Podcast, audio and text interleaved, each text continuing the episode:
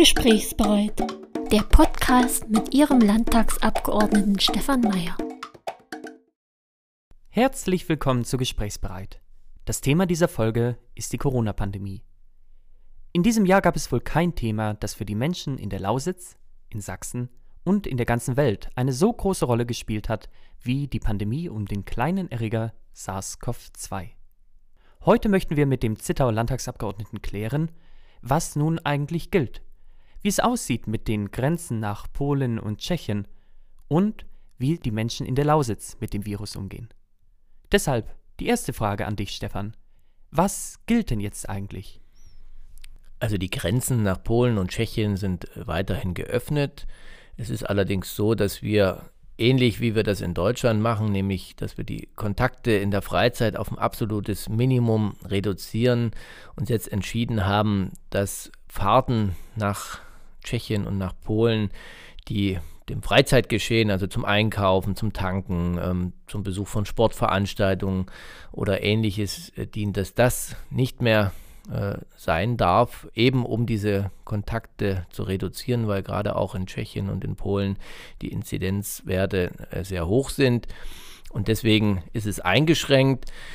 Äh, man darf aber rüber, ohne dass man in Quarantäne muss, wenn man sich nicht länger als zwölf Stunden im Nachbarland aufhält. Und ich denke, es ist auch gerade wichtig, dass wir auch weiterhin geöffnete Grenzen haben, weil wir haben viele Berufspendler, die wichtig sind in unseren Kliniken, in unseren Pflegeheimen oder in mittelständischen Unternehmen bis hin zu Schulen. Wir haben in Görlitz ein bilinguales Gymnasium, wo Schüler aus Polen äh, täglich rüberkommen, wo teilweise die Lehrer aus äh, Polen äh, und Tschechien kommen, hier in Zittau an der Skola beispielsweise.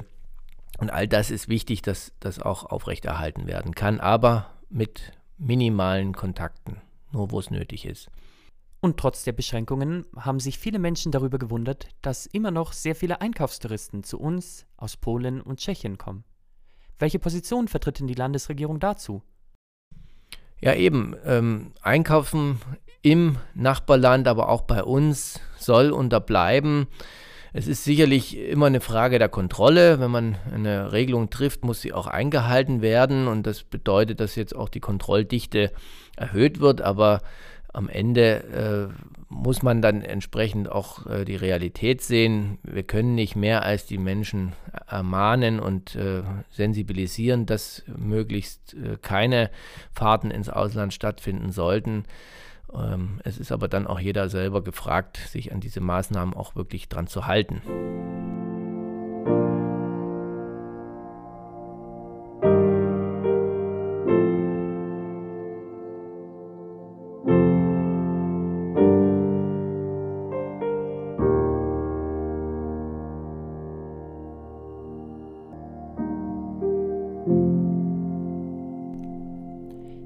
Pandemie betrifft Menschen und Unternehmen in Sachsen und darüber hinaus gleichermaßen.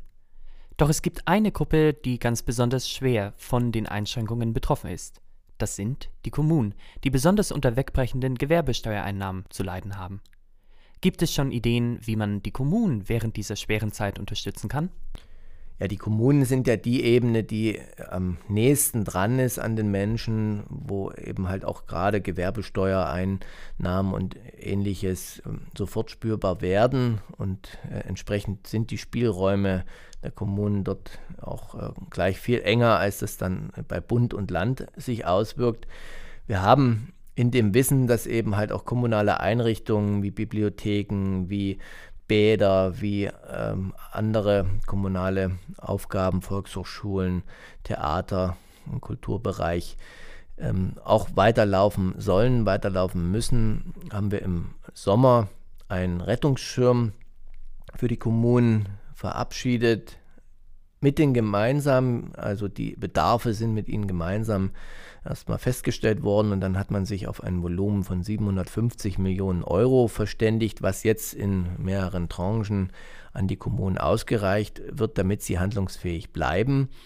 Dazu kommt, dass wir mit dem neuen Doppelhaushalt auch das Finanzausgleichsgesetz äh, verabschieden werden, wo ein Umsteuern von den großen Städten zum ländlichen Raum vorgenommen wird, jetzt über die nächsten Jahre. Das heißt also auch über das Finanzausgleichsgesetz äh, werden die Kommunen in den nächsten Jahren besser unterstützt. Aber auch da wird sich zeigen, dass natürlich die gesamte äh, Haushaltslage von Bund und Ländern sich auch auf kommunaler Ebene ähm, darstellen wird und wir dort auch die Spielräume weiterhin eng haben werden.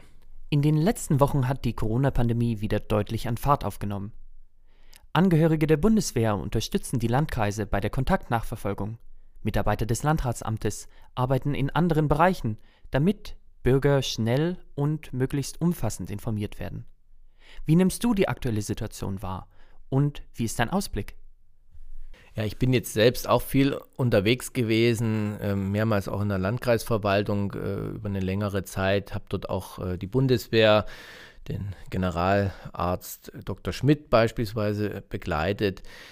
Die sind äh, hier mit über 100 äh, Soldatinnen und Soldaten, die teilweise dann selber aus Gebieten kommen, wo äh, Corona natürlich an der Tagesordnung steht und wo sie jetzt eben nicht bei ihren Familien sein können, um hier in Pflegeheimen, im Klinikum oder eben in der Kontaktnachverfolgung zum Einsatz zu kommen. Das ist ein ganz tolles Erlebnis, dass sie hierher gekommen sind, dass diese Entscheidung getroffen worden ist. Genauso wie ganz viele Menschen sich einbringen und ihren Job einfach machen, auch wenn es ihnen vielleicht gerade nicht so gut geht. Also gerade in den Pflegeheimen wird äh, Übermenschliches geleistet und da merkt man, dass diese Menschen, die in den sozialen Berufen arbeiten, wirklich berufen sind für ihre Arbeit und das äh, nötigt mir riesigen Respekt ab und das macht auch Mut. Das zeigt auch, dass wir eben halt diese Krise, die uns alle äh, beschäftigt und auch äh, zermürbend ist, dass wir diese Krise bewältigen können, wenn wir uns an Abstand und Hygiene halten, wenn wir jetzt äh, aufeinander Rücksicht nehmen. Und das äh, macht mir Mut, dass wir dann im nächsten Jahr zurückschauen und sagen, wir haben das hinbekommen, wir haben diese Pandemie bewältigt und äh, das normale Leben kann dann wieder weitergehen. Das äh, freut mich und ich merke, dass die überwiegende Zahl der Menschen auch vernünftig ist und sensibel äh, mit der Situation umgeht. Und äh, ich denke, dass wir das in der Form dann auch meistern können. Da bin ich optimistisch. Da habe ich jetzt viel, viel Positives erleben können.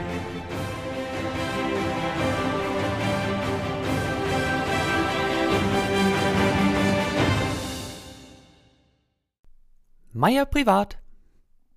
In diesem Teil stellen wir immer Fragen an den Menschen Stefan Meier. Heute soll es nochmal um das Leben als Politiker gehen. Während ein Polizist nach getaner Arbeit als ganz normaler Mensch nach Hause geht, scheint das bei einem Politiker doch irgendwie anders zu sein. Schließlich endet die Schicht für einen Abgeordneten ja nicht einfach. Wie erlebst du das? Wenn du in deinem Heimatort oder Witz unterwegs bist, wirst du dann häufiger mal angesprochen? Und was sind das dann für Fragen? Ja, natürlich kommt das vor, dass ich äh, hier in der äh, Gegend angesprochen werde. Das kommt sogar sehr häufig äh, vor, manchmal zum Leidwesen meiner Familie, wenn wir privat unterwegs sind. Andererseits ist es ja auch schön, dass äh, die Menschen einen kennen und einen auch ansprechen wollen, weil sie eben denken, dass ich äh, ihnen helfen kann oder auch äh, zuhöre sind ganz unterschiedliche Themen. Teilweise etwas, was äh, die jeweilige Gemeinde betrifft, äh, sind auch Freizeitdinge. Äh, ich bin ja auch im Kreis Sportbund aktiv, also ich habe da viel auch mit Sport äh, zu tun. Jetzt äh, sind es natürlich auch Fragen rund um Corona, weil da auch einiges an Unsicherheit vorherrscht. Was ist jetzt erlaubt und was nicht und warum macht er dies und jenes? Da ist viel zu erklären und das ist ja auch gerade wichtig, dass man das im direkten Gespräch macht weil man kann natürlich Verordnungen lesen, aber es ist wichtig, dass äh, die Leute auch verstehen, was ist die politische Überlegung dahinter. Zum Beispiel eben halt die Freizeitaktivitäten einzuschränken, damit wir weiter auch äh, in Unternehmen arbeiten können, damit weiter die Schulen und Kitas geöffnet haben können. Das muss man erklären, warum Entscheidungen so und so getroffen werden.